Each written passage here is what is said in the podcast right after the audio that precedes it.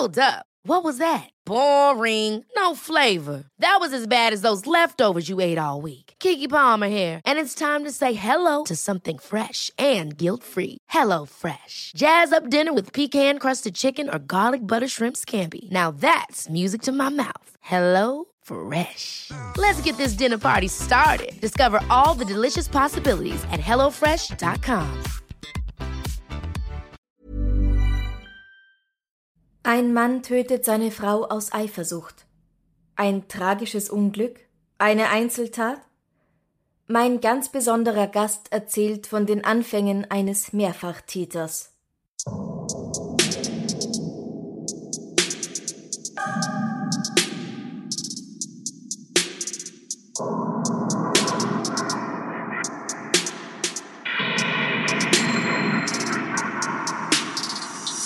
Servus. Servus. Herzlich willkommen bei Darf's ein bisschen Mord sein? Dein Podcast zum Thema wahre Verbrechen. Mein Name ist Franziska Singer und heute habe ich einen ganz besonderen Gast. Hallo, ich bin Tatjana Tameros. Ich bin Journalistin beim Bayerischen Rundfunk und habe die letzten zwei Jahre die Geschichte eines Frauenmörders recherchiert. Und deswegen bin ich heute hier. Mhm. Und du wirst uns aber nur einen Teil von der großen ganzen Geschichte erzählen heute. Genau, wir haben eine siebenteilige Podcast-Serie gemacht, wo wir quasi das Leben dieses Frauenmörders ähm, komplett unter die Lupe nehmen und ich habe dir heute einen Fall mitgebracht, der eben in Österreich spielt. Also mhm. dieser Mann hat insgesamt vier Frauen, also zwei getötet, zwei misshandelt und diese eine, die er getötet hat, sein erster Mord, den habe ich dir heute mitgebracht. Sehr schön, ich bin wahnsinnig gespannt. Also ich finde, das Interessante an, an der ganzen Geschichte ist, dass es an sich jetzt kein super spektakulärer Mord ist. Es ist eigentlich was ganz normal, Normales in Anführungsstrichen. Und zwar, ein Mann tötet seine Frau aus Eifersucht kommt regelmäßig vor. Und der ganze, das Ganze ist so zu mir gekommen, dass, dass hier in Bayern 2013 Saskia von ihrem Partner erstochen wurde. Und der Cousin von Saskia kam dann eben zu mir als Journalistin, weil er sich irgendwie nicht damit abfinden wollte, was da jetzt so passiert ist und konnte es nicht verstehen. Und ich habe dann angefangen zu recherchieren. Und am Anfang haben eben noch alle gedacht, dass es irgendwie ein Beziehungsdrama ist, dass es sich hier irgendwie um eine Eifersuchtstat handelt. Und dann stellt sich aber nach und nach heraus, dass dieser Mann eben schon seit 40 Jahren Frauen misshandelt misshandelt und eine andere sogar schon ermordet hatte. Und das ist genau die Frau, die er damals in den 80ern in Wien ermordet hatte, über, um die es heute gehen soll. Und zwar habe ich dir die auch deswegen mitgebracht, weil man an diesem Mord ganz wunderbar zeigen kann, wie krass Justiz und Behörden versagt haben dabei, diese Frau vor dem gewalttätigen Partner zu schützen. Und das Ding ist halt auch, dass es auch heute immer noch ein Problem ist. In Deutschland ähm, wird jeden dritten Tag eine Frau von ihrem Partner oder Ex-Partner getötet. Und das sind über 100 Frauen im Jahr. Und in Österreich sind es so circa 40 Frauen im Jahr, was jetzt auf die Einwohnerzahl gerechnet irgendwie nochmal deutlich mehr ist als in Deutschland. Ja, also ich weiß nicht, ob du das wusstest, dass es quasi, also das mit das größte Risiko für eine Frau getötet zu werden, ist der eigene Partner. Ja. Das fand ich halt, fand ich krass an der, an der Recherche und ja, wir werden es ja gleich sehen, an welchen Stellen da wer wer versagt hat und wer was verharmlost hat und so. Aber das kann man an der Geschichte von Winfried und Konstantina kann man das ganz gut zeigen. Die Geschichte von Winfried und Konstantina. Das fängt alles an in den 80ern. Und zwar hat Winfried zu dem Zeitpunkt schon seine zwei Ex-Frauen, die er damals hatte, schon vergewaltigt und gewürgt und misshandelt. Also der hat schon einiges auf dem Kerbholz, hat aber trotz dieses Familienlebens es geschafft, sich irgendwie beruflich hochzuarbeiten und wird 1980 wird er Geschäftsführer einer Medizintechnikfirma und ähm, er ist zuständig für Deutschland, die Schweiz und die Niederlande. Er verdient gut, häuft aber trotzdem Schulden an, weil sein Lebensstil so großspurig ist. Und ähm, im Sommer 1981 gibt seine Firma eine Anzeige auf, weil sie eine Gebietsvertretung für Österreich suchen. Auf diese Stellenanzeige hin bewirbt sich eine Konstantina Ulic ist eine junge, ehrgeizige Pharmareferentin und äh, er hat dann mit ihr ein Vorstellungsgespräch und sie beeindruckt ihn total. Er gibt ihr den Job und sie ahnt in, zu dem Zeitpunkt noch nicht, dass sie jetzt ihren Mörder quasi kennengelernt hat. Mhm. Also erstmal alles ganz harmlos so und ähm, für Konstantina Ulic ist das auch erstmal nur eine geschäftliche Beziehung und äh, später dann eine freundschaftliche. Sie ist selber Mutter von einem neunjährigen Jungen äh, aus einer früheren Ehe und sieht da jetzt eigentlich gar nicht mehr drin erstmal, aber Winfried ist total verliebt hin und weg und will sie für sich erobern. Und das macht er auch ganz dramatisch. Und zwar schickt die Firma Konstantina für eine Fortbildung nach New York und er äh, reist ihr quasi nach und ähm, bucht einen Flug auf Firmenkosten und äh, verwöhnt sie dann dort total aufwendig mit Luxus und teuren Geschenken und so. Aber halt alles auf Firmenkosten. Und, äh, Gut, aber das klingt ja auch schon nach mehr als nur Freundschaft. Genau, genau. Also er ist, er will sie für sich erobern mhm. und scheut da keine Kosten und Mühen quasi. Aber die Firma merkt es natürlich, dass er jetzt da nicht geschäftlich unterwegs war und er wird dann auch direkt fristlos gekündigt. Und ähm, aber es hat sich insofern für ihn gelohnt, dass er nach seinem Rausschmiss quasi bei Konstantina unterkommt. Er kommt zurück nach Wien, sie kommt auch zurück und ähm, sie ziehen dann tatsächlich zusammen. Also dieses ganze, diese ganze Aktion war erfolgreich. Mhm. Sie bewohnen, sie wohnen dann zusammen in einem kleinen Eigentumsapartment und jetzt ist auf einmal die große Liebe und alles toll und total verliebt und, und Zeug und alles. Das ist auch so ein Muster von ihm. Das merkt man auch bei den anderen Frauen, die er dann noch hatte. Das ist, äh, das ist alles ganz groß und dramatisch. Mhm. Übertrieben irgendwie. Ja, total. Also für ihn ist es die große, große Liebe jetzt, aber für sie? Ja, für Sie, also das ist ja das Ding, also wir haben ähm, ja ganz viele Akten uns besorgt zu dem Fall und haben ganz viel da drin gelesen. Und da, ich, ich habe auch mit Freundinnen von Konstantina gesprochen, die sie noch kennen und sie war wohl auch verliebt und irgendwie beeindruckt davon. Mhm. Aber ich glaube, für ihn war es äh, was, was mehr. Mhm. So war mein Eindruck irgendwie. Und dieses Mehr ist auch genau das, dass er dann einfach sehr schnell besitzergreifend wird.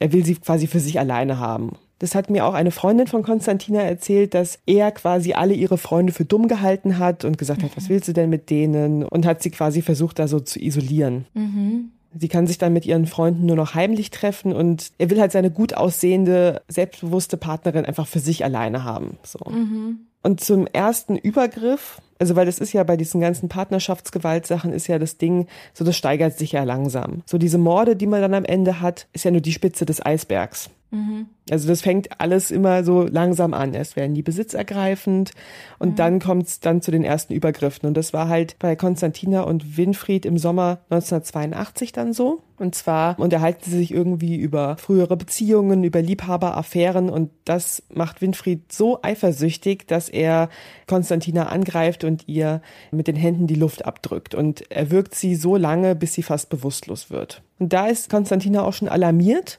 und denkt so, okay, das ist jetzt nicht normal. Also sie ist jetzt eigentlich keine von den Frauen, die jetzt irgendwie sich da denkt so, ja, also es gibt ja auch viele Frauen, die irgendwie schon traumatisiert sind von irgendwas oder mhm. die sowas schon mal erlebt haben. Das ist bei ihr nicht der Fall, sondern sie denkt direkt, okay, das ist nicht normal, das ist nicht okay. Sie beendet auch die Beziehung und sagt so, das war's jetzt. Super, ja. Und sie überredet ihn auch sogar zu einem Psychiater zu gehen mhm. und ähm, geht da auch mit ihm zusammen hin. Das ist jetzt für mich der erste Moment, wo ich bei der Recherche dachte, okay, krass weil der Psychiater, der sieht halt ihre, ihre Würgemale am Hals, die blauen Flecken, alles Blut unterlaufen. Und er sagt aber, nee, das ist, äh, sie soll da keine Anzeige erstatten. So, das wäre nur ein einmaliger Vorfall gewesen, eine Art Aggressionsstau und das würde nicht mehr vorkommen. Das ist unfassbar. Ja, und, und genau diese Haltung zieht sich durch diese ganze Story. Das wirst du noch sehen, dass immer wieder hätte man das sehen können, hätte man das sehen müssen, dass dieser Mann gefährlich ist und dass das jetzt nicht einfach mal nur so passiert ist, weil er halt eifersüchtig war oder. Nein, das ist unfassbar. Als Arzt musst du doch oder als jemand zu dem Leute kommen, um sich Hilfe zu suchen, muss man doch reagieren auf sowas. Ja, vor allem, weil ähm, er ja quasi auch die Beweise gesehen hat. So, also das waren ja sogar, das ist halt, du hast ja auch oft das Problem, dass du keine sichtbaren Spuren hast, aber die hattest du ja. Mhm. Dann auch noch ihr davon abzuraten, zu sagen, nee, mach das nicht. Mhm. Punkt eins, soweit.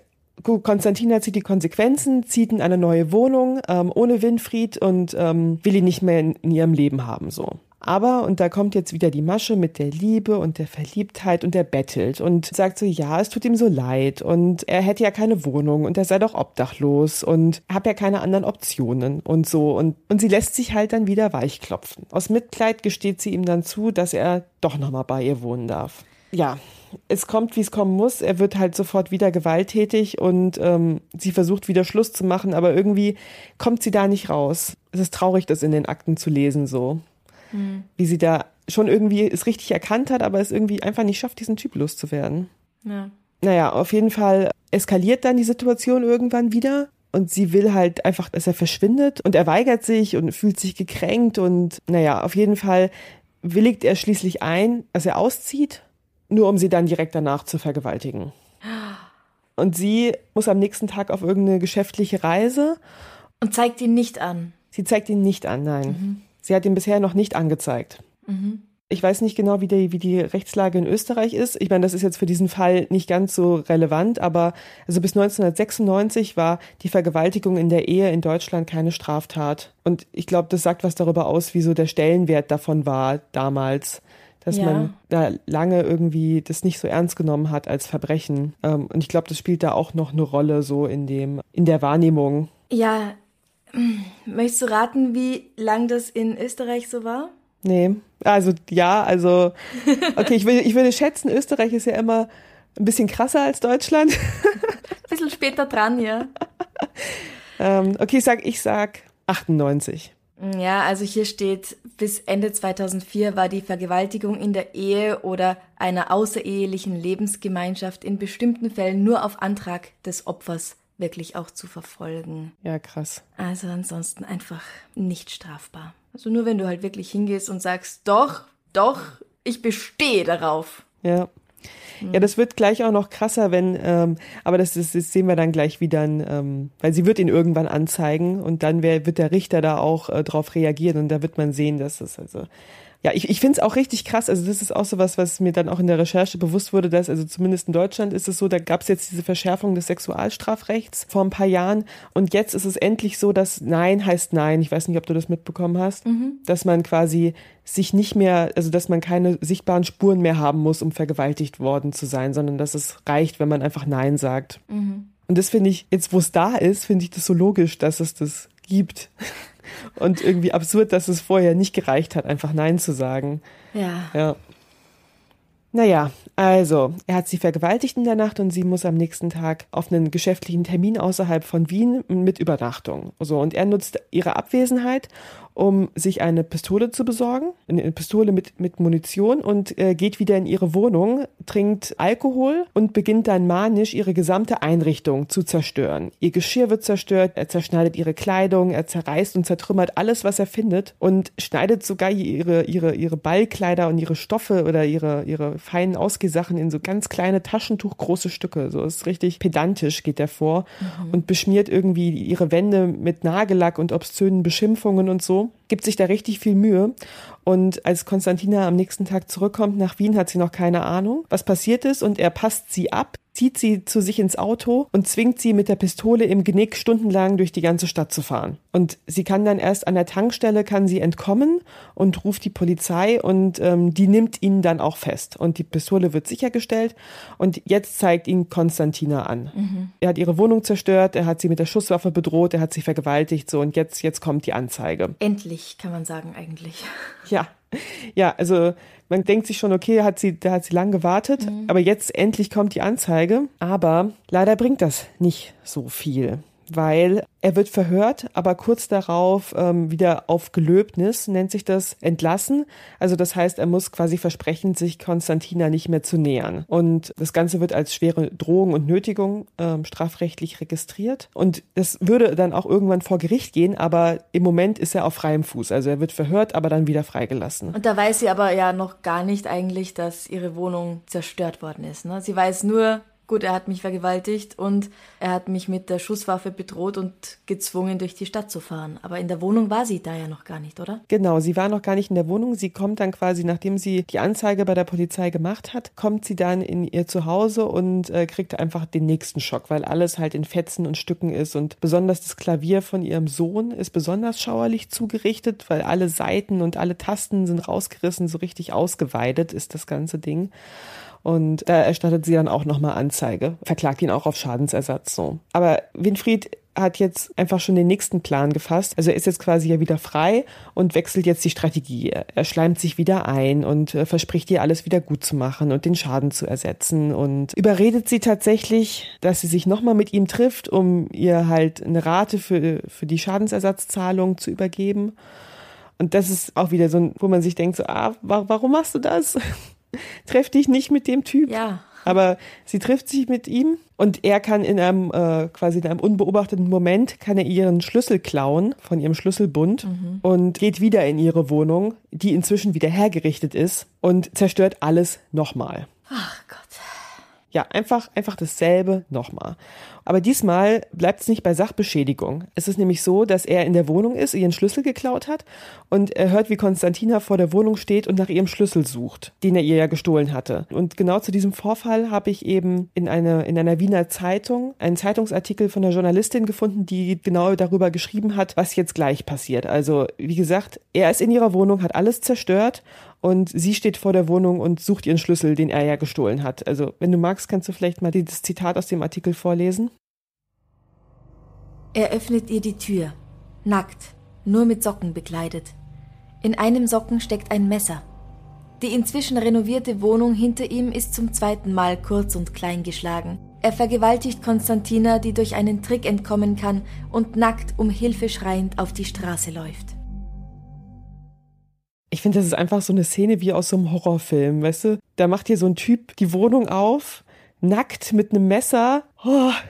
Ich kann gar nichts sagen. Du siehst, ich schüttle die ganze Zeit nur meinen Kopf. Mir fällt nichts ein dazu. Das ist ja unfassbar. Ja. Kann ich nur kurz sagen, ich finde das toll, dass sie, obwohl sie nackt ist, rausläuft, um einfach so schnell wie möglich, so weit wie möglich wegzukommen von dem Typen. Das finde ich auch. Also ich glaube, da, da war ihr dann aber auch schon irgendwie klar, dass das hier äh, echt gefährlich ist. Und äh, ich glaube, da in dem Moment denkst du da nicht drüber nach, sondern willst einfach nur noch weg. Und das ist, finde ich auch richtig gut, dass sie mhm. das gemacht hat. Also sie kann zum Glück entkommen und zeigt ihn halt wieder direkt an, informiert seinen Arbeitgeber. Er versteckt sich erstmal, mietet unter falschem Namen ein Zimmer im Hilton in Wien, aber die Polizei findet ihn und er wird verhaftet wegen Missachtung des Kontaktverbots und gefährlicher Drohung und Nötigung. Das haben wir alles quasi aus den Akten rekonstruiert. Was wir aber nicht gefunden haben, war eine Anzeige wegen Vergewaltigung. Das kann aber auch sein, dass sie einfach nicht in den Akten mit drin war. So, wir wissen nicht, warum die fehlt, aber höchstwahrscheinlich gab es die.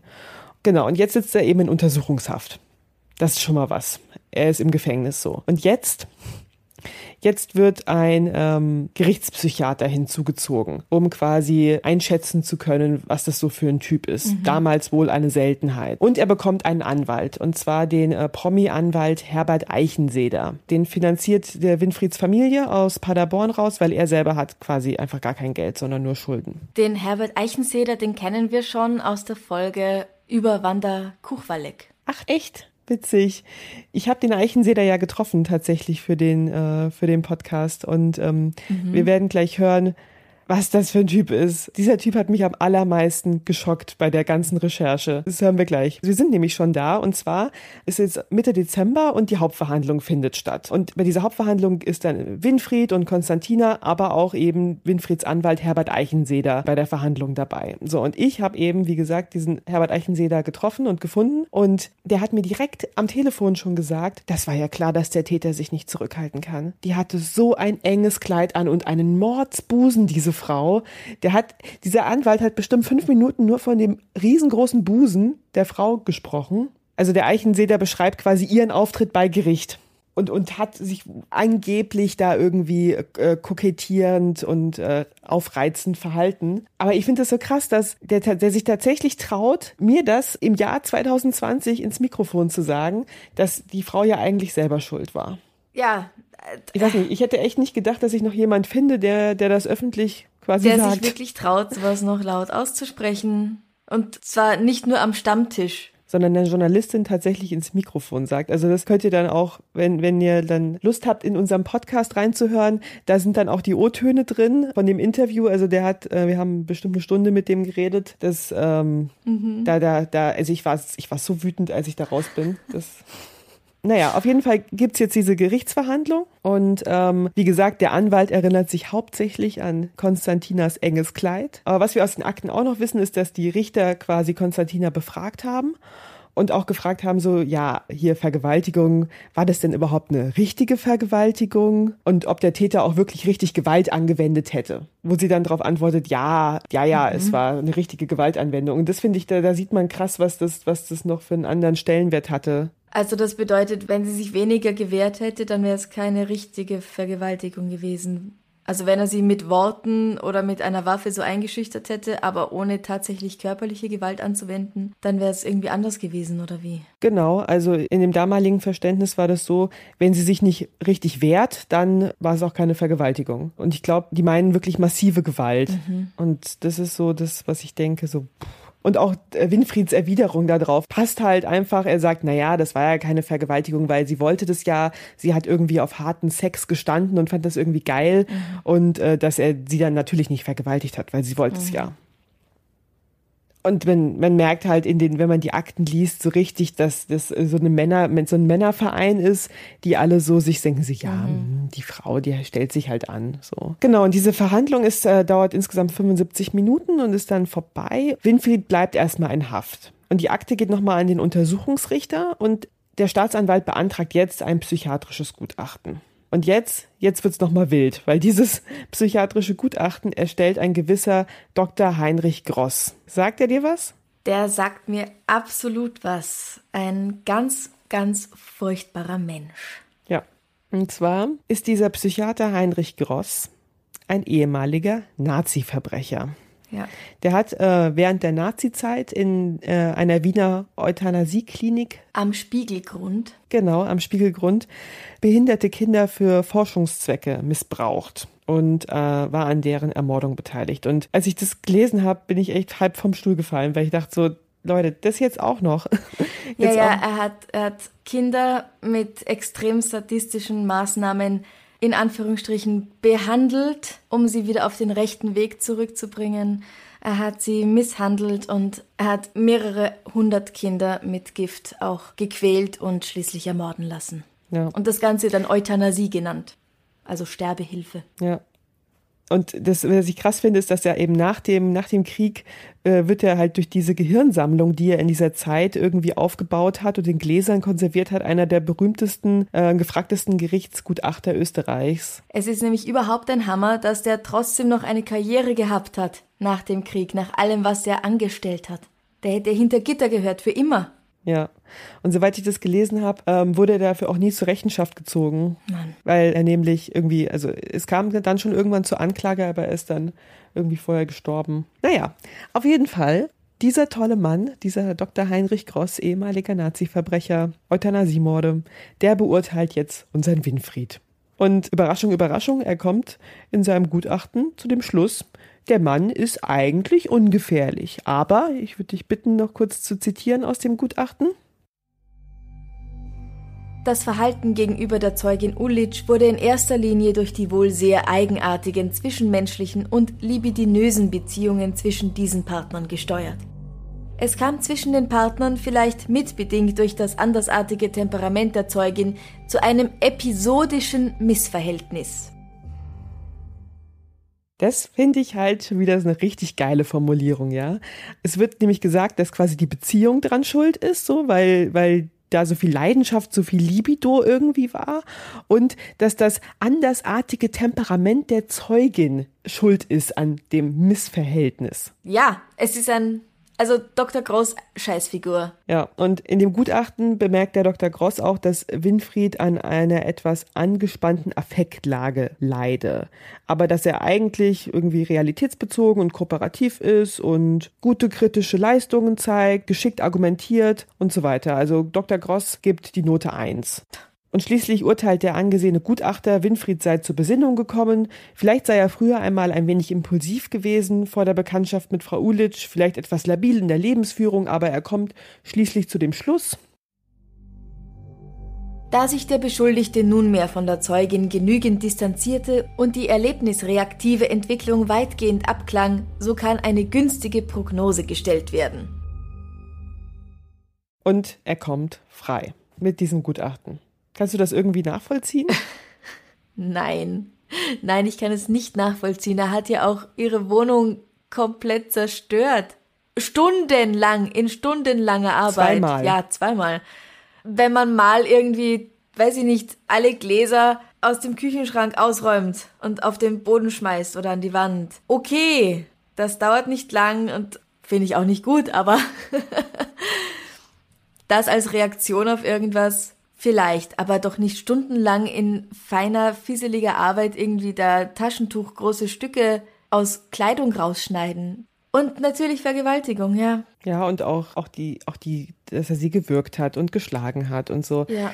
Also, keine Ahnung. Das ich, ist keine ähm, Reaktion mehr auf irgendwas. Also ich finde, man sieht daran halt sehr gut, dass in der Logik von damals eben der Beziehung die Schuld gegeben wird. Und der Frau, ja, ja. Natürlich. Und der Täter kriegt nicht die volle Verantwortung dafür, was er getan hat, sondern es ist so, ja, die Beziehung ist schwierig, die Frau ist schwierig und so. ja, und die Frau Das hat so einen halt so- großen Busen. Das ist ja auch ein Teil des Problems. Ja, und naja, auf jeden Fall, er, er kommt frei. Trotz allem, trotz Vergewaltigung, Zerstörung der Wohnung, alles egal, er ist raus. Ähm, das Gericht hat ihm zwar ein Kontaktverbot auferlegt, aber das ignoriert er natürlich. Und er nimmt auch sofort wieder Kontakt zu Konstantina auf und droht ihr und ihrer Familie. Und jetzt, jetzt kommt es, was meiner Meinung nach hätte verhindert werden müssen und was sehr viele Beteiligte hätten verhindern können. Der Psychiater, der Richter, der Anwalt, der Gutachter. Die alle wussten, wie gefährlich dieser Typ ist. Und sie haben ihn rausgelassen. Und jetzt, jetzt kommt das, was meiner Meinung nach hätte verhindert werden müssen. Und zwar lässt sich aus den Akten rekonstruieren, dass Winfried sich wieder eine Pistole besorgt und drei Wochen nach seiner Entlassung vor dem Haus von Konstantina auf sie wartet. Er hat die Pistole dabei und er wartet und wartet, bis er sie in ihrem Auto sieht. Dann schreit er, jetzt erwisch ich dich. Sie läuft mit ihrem Sohn um die Straßenecke in ihre Wohnung. Konstantina ruft einen Bekannten an, den Kriminalpolizisten Georg Blam. Er soll bitte zu ihr kommen. Georg Blam hat dienstfrei und trifft wenig später bei ihr ein. Sie berichtet, dass ihr Winfried trotz Kontaktverbot auflauert und Blam geht nach draußen um den Häuserblock. Von Winfried ist nichts zu sehen. Konstantina ruft ihren Anwalt an. Der soll beim zuständigen Staatsanwalt einen Haftbefehl erwirken. Der Staatsanwalt meint aber, sie müsse erst bei der Polizei persönlich vorsprechen. Georg Blam erklärt sich bereit, auf seiner Dienststelle die Anzeige aufzunehmen. Inzwischen hat Winfried die Kleider gewechselt. Unauffälliger, sportlicher. In einem Lokal um die Ecke trinkt er mehrere Gläser Wein. Georg Blam, Konstantina und ihr Sohn verlassen gegen Viertel nach fünf das Haus. Sie gehen in Richtung von Konstantinas geparktem Auto. Dann geht alles blitzschnell. Konstantinas Sohn sieht Winfried als erster. Er versucht seine Mutter darauf aufmerksam zu machen. Konstantina packt ihn an der Hand, rennt auf die andere Straßenseite hinüber. Georg Blam kann so rasch gar nicht reagieren, da hat Winfried schon die Pistole in der Hand. Er ist jetzt direkt hinter ihr und schießt dreimal. Sie taumelt, stürzt auf die Gehsteigkante. Er stellt sich über sie und gibt ihr noch einen Kopfschuss aus nächster Nähe. Georg Blam stürzt sich auf ihn, schreit ihn an. Kriminalpolizei, lassen Sie die Waffe fallen. Blam springt ihn an, will ihm die Waffe entreißen. Die Männer wälzen sich auf dem Boden. Winfried schießt Blam durch die Schulter. Blam entwindet ihm die Pistole. Winfried zieht ein Messer und sticht auf Blam ein, verletzt ihn schwer. Blam sackt zusammen. Winfried rennt weg. Konstantina Ulic liegt tot auf der Gehsteigkante. Wahnsinn. Also er hat sie jetzt, er hat sie jetzt ermordet. Und den Polizisten, der gerade dienstfrei hat, auch schwer verletzt mit einem Messer noch zusätzlich, weil natürlich eine Pistole reicht anscheinend nicht. Ja, er hat sie einfach ermordet, auf offener Straße erschossen, in Anwesenheit des Sohnes. Aber dem passiert nichts. Dem passiert nichts. Also außer einem psychischen Trauma natürlich. Der Polizist überlebt auch. Und wir treffen auch den Sohn. Wir haben den gefunden für unseren Podcast. Treffen wir den Sohn Konstantin Ulic und reden auch mit ihm. Und das war auch sehr berührend irgendwie, weil er war einfach dabei und noch so jung. Und Das heißt, der Sohn ist jetzt Anfang 40 wahrscheinlich? mh, naja, es war 83. Das sind, ja, so Anfang 40 müsste es sein, ja. Er hat sich jetzt erst aufgrund von unserem Podcast wieder mit dem Fall und dem Tod von seiner Mutter beschäftigt. Was mich so nervt an der ganzen Geschichte, dass es war so abzusehen. Ja, es eskaliert weiter und weiter und wohin soll es denn noch weiter gehen? Nach der Vergewaltigung, nach der Zerstörung ist der nächste logische Schritt Mord. Ja. Scheiße. Ja, es ist scheiße. Weißt du, wo in Wien das ungefähr stattgefunden hat? Der Mord hat in der Hadeggasse stattgefunden. Das ist im 14. Bezirk in Wien. Wir sind auch nach Wien gereist und haben uns das auch vor Ort angeschaut. Und aus den Akten haben wir die Tatortfotos gehabt. So, also ich habe ich hab sowas vorher noch nicht in echt Ja. gesehen, so Tatortfotos. Wenn man sie da liegen sieht auf der Gehsteigkante und irgendwie. Es ist nochmal ganz was anderes, überall. als wenn man nur davon liest. Ja. Oder auch als wenn man Fotos im Internet sieht, nehme ich an, ja. Es wird realer, stelle ich mir vor. Ja, total, weil also man kommt dem einfach näher, weil wir haben mit dem Sohn gesprochen und mit diesem komischen Anwalt, der irgendwie sagt, ja, selber schuld und, und dann sieht man diese Fotos, wie sie da liegt, tot mhm. und das berührt einen irgendwie dann nochmal mehr, finde ich. Mhm. Na gut, also wie es weitergeht mit Winfried und was mit dem noch passiert, das kann man sich in eurem Podcast anhören. Genau. Aus wie vielen Episoden besteht der? Ihr besprecht ja nur diesen einen Fall von Winfried. Es sind insgesamt sieben Episoden ähm, der Mörder und meine Cousine. Und ich erzähle vielleicht noch kurz zu Ende, dass Winfried ja dann quasi, ähm, er wird dann gefasst nach dem Mord an Konstantina und wird auch verurteilt zu 20 Jahren Haft.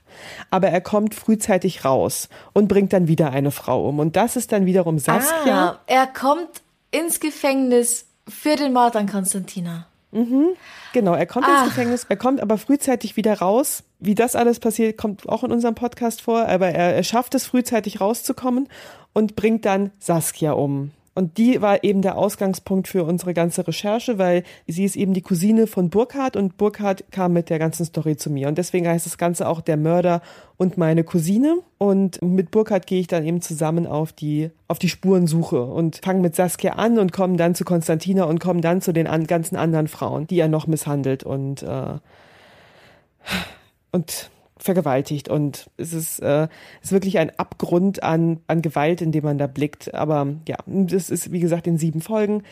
Der Mörder und meine Cousine überall, wo es Podcasts gibt. Wunderbar, vielen Dank. Die Geschichte wird mich noch ein bisschen beschäftigen.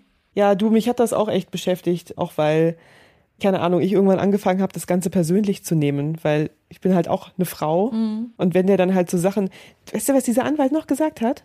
Ich frage den Anwalt ja, warum er denn denkt, dass Männer so oft ihre Frauen umbringen. Und er sagt so, naja, also in so einem Wiener Dialekt, das kann ich nicht nachmachen, aber er sagt so, naja, sehen Sie, meine, meine Großmutter ist zu Hause geblieben, meine Mutter ist zu Hause geblieben und die wurden alle nicht ermordet. Ach so, ja, ja, natürlich. Feminismus und der Wunsch von Frauen, auch einen Wert zu haben und selbst machen zu dürfen, was sie möchten, das ist natürlich ein großer Grund für alles Schlechte, was ihnen in der Welt passiert. Wenn sie einfach zu Hause sitzen würden und tun würden, was ein Mann, ihr Ehemann ihnen sagt, dann wäre alles gut. Dann wäre alles gut, genau. Und dementsprechend hat mich das auch sehr beschäftigt. Darum geht es auch in dem Podcast, auch wie mich das irgendwie dann, naja. Mhm. Wenn dir die heutige Folge gefallen hat und du gerne ein bisschen mehr davon hättest, folge uns auf Instagram at Podcast und natürlich auch auf Facebook und erzähl all deinen Freunden und Kollegen von uns. Vergiss nicht, den Podcast zu abonnieren in der App, mit der du ihn hörst, damit du auch keine neue Folge verpasst. Und wenn du uns in deiner App auch eine Bewertung geben kannst, würden wir uns natürlich über 5 Sterne freuen. Wenn du gerne ein bisschen Extras hättest, kannst du auf Steady unser Komplize werden. steadyhq.com slash darf's ein sein.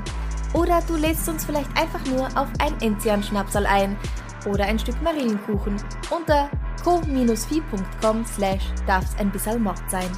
Alle Links gibt's natürlich auch auf unserer Homepage darf's ein bisschen Mord sein.com.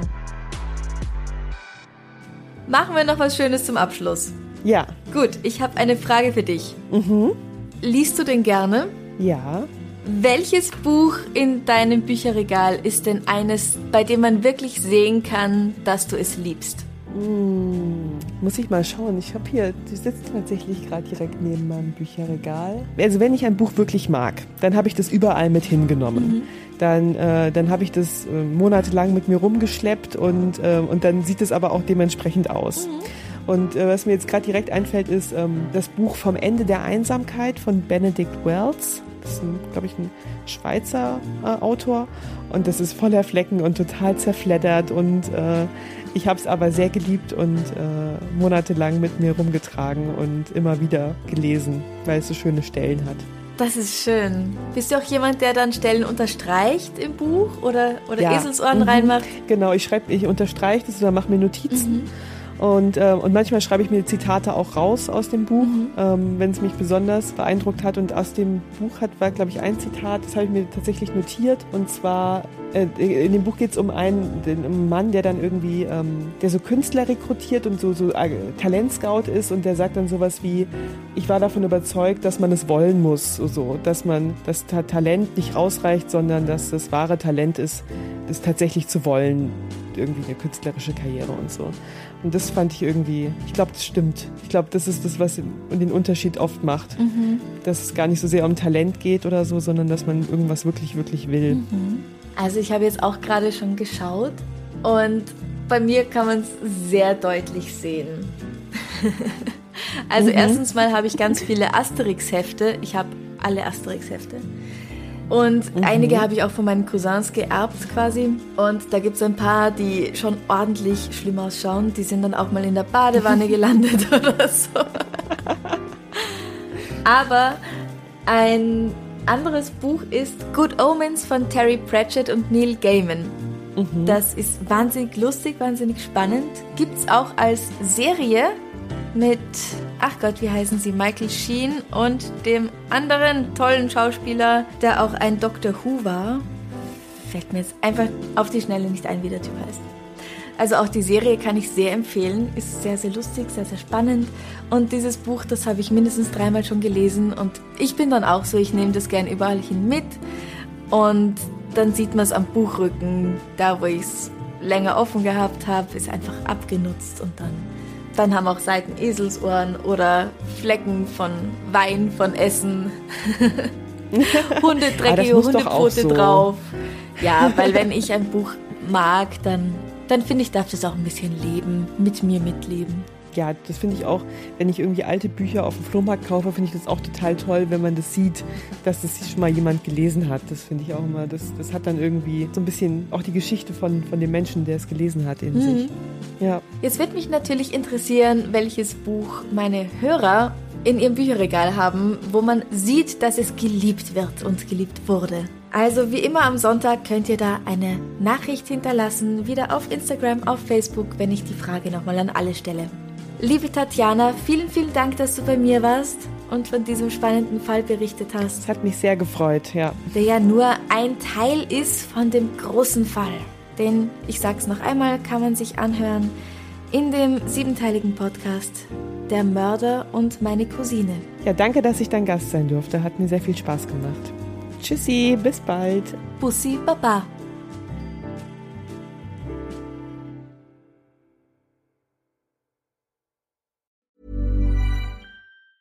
Hey, it's Danny Pellegrino from Everything Iconic. Ready to upgrade your style game without blowing your budget?